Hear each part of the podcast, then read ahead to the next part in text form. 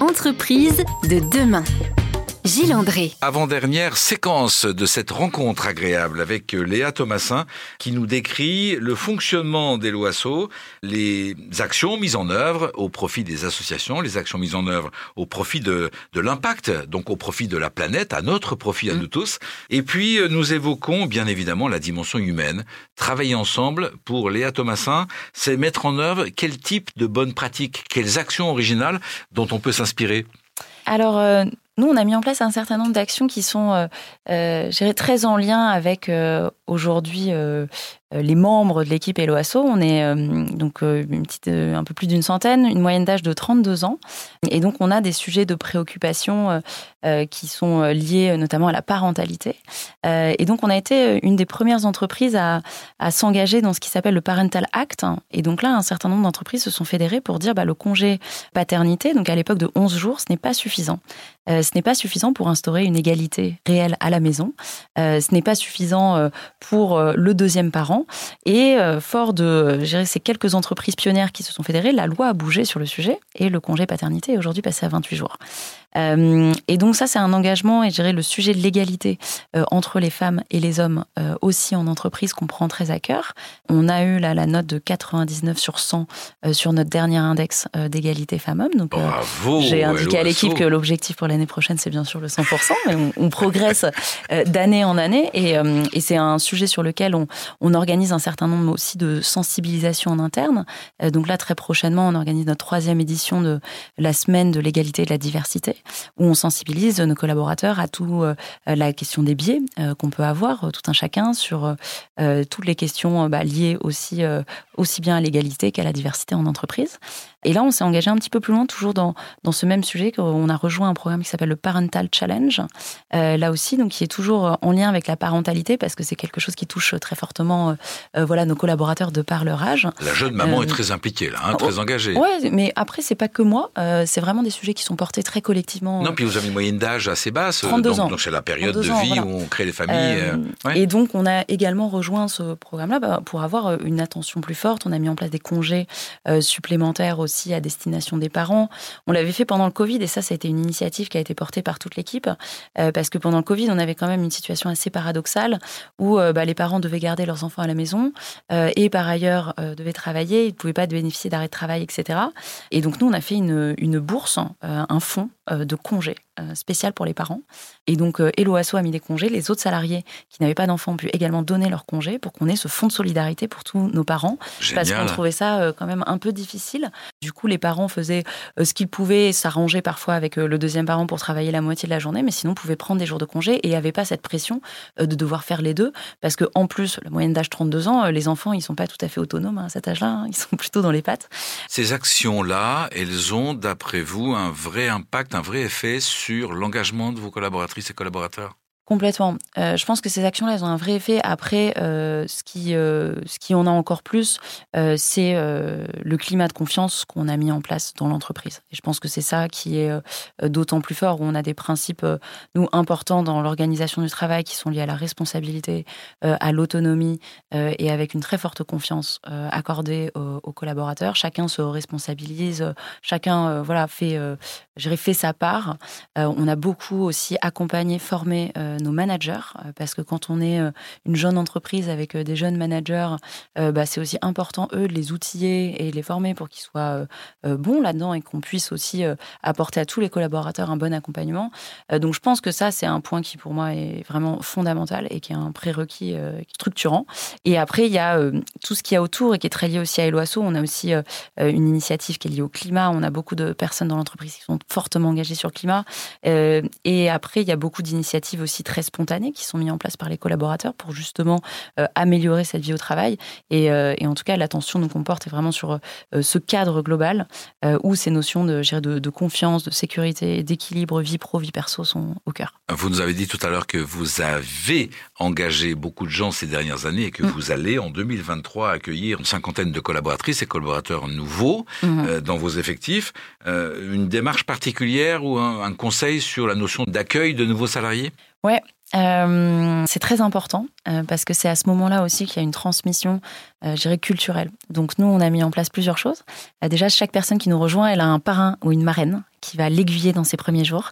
Moi, je déjeune avec toutes les personnes qui arrivent. Je fais un déjeuner de bienvenue collectif pour leur raconter l'histoire de la structure, etc. et du coup, pour pouvoir favoriser aussi cette transmission humaine au-delà de, des documents qu'ils peuvent avoir à leur arrivée de bonnes idées mises en œuvre donc par Léa Thomasin et ses équipes chez Hello Asso. Euh, il nous reste quelques minutes encore, et oui, ça passe vite, quelques minutes pour connaître, mais vraiment beaucoup mieux, presque dans l'intimité, Léa Thomasin. À tout de suite. Entreprise de demain. Gilles André. Vous saurez tout dans quelques instants sur la personnalité de Léa Thomasin.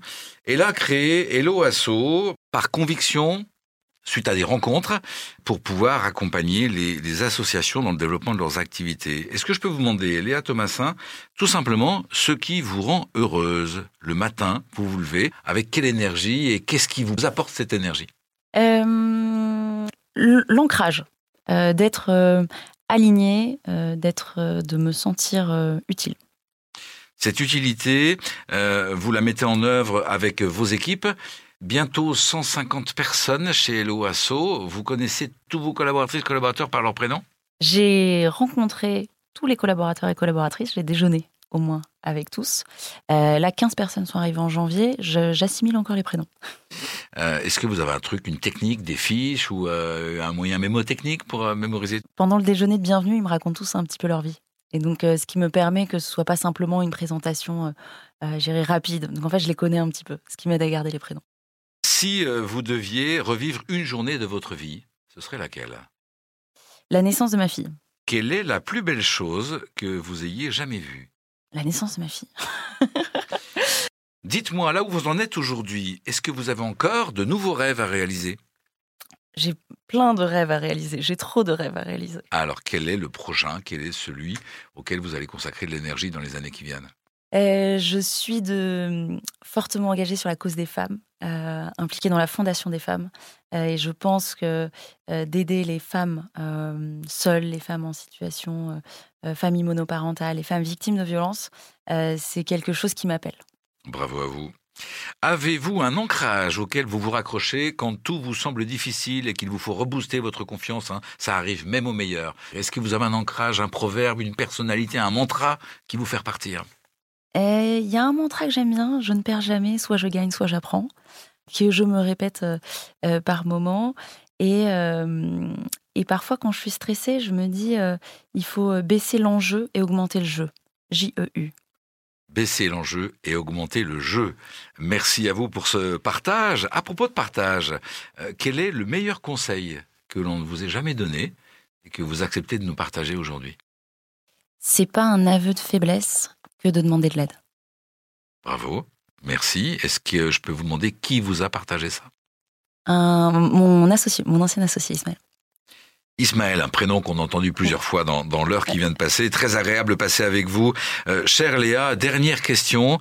Est-ce que vous auriez un livre, un site internet ou une série Netflix à conseiller à nos auditrices et à nos auditeurs? Oui, un site internet que j'ai découvert euh, cette semaine.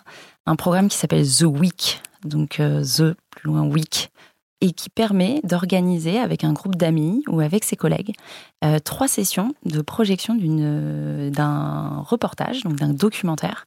Et c'est une méthode qui permet de prendre conscience des enjeux liés au climat, de vivre cette expérience euh, partagée, donc avec un groupe d'amis. C'est une méthode en U. Donc le premier épisode est un peu dur.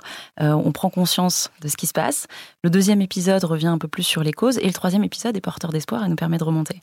Euh, et c'est une démarche qui est collective. Donc on regarde le reportage ensemble. Ça dure 50 minutes à chaque fois. Ensuite, on en débat pendant 30 minutes, donc avec ses copains, avec ses collègues. Et on vit cette expérience ensemble.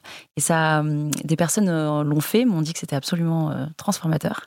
et du coup, un petit groupe se crée chez l'OASO là pour, pour le faire ensemble. Génial. Vous conseillez de le faire plutôt en famille ou plutôt entre collègues? Alors, euh, j'ai vu les deux retours d'expérience, entre amis euh, ou entre collègues, et je pense que dans, dans les deux cas, euh, c'est des méthodes un peu aussi inspirées comme la fresque du climat, en fait, de, de pouvoir avoir des interactions avec d'autres, avec des personnes qu'on connaît. La règle, c'est que ça doit être des personnes qu'on connaît.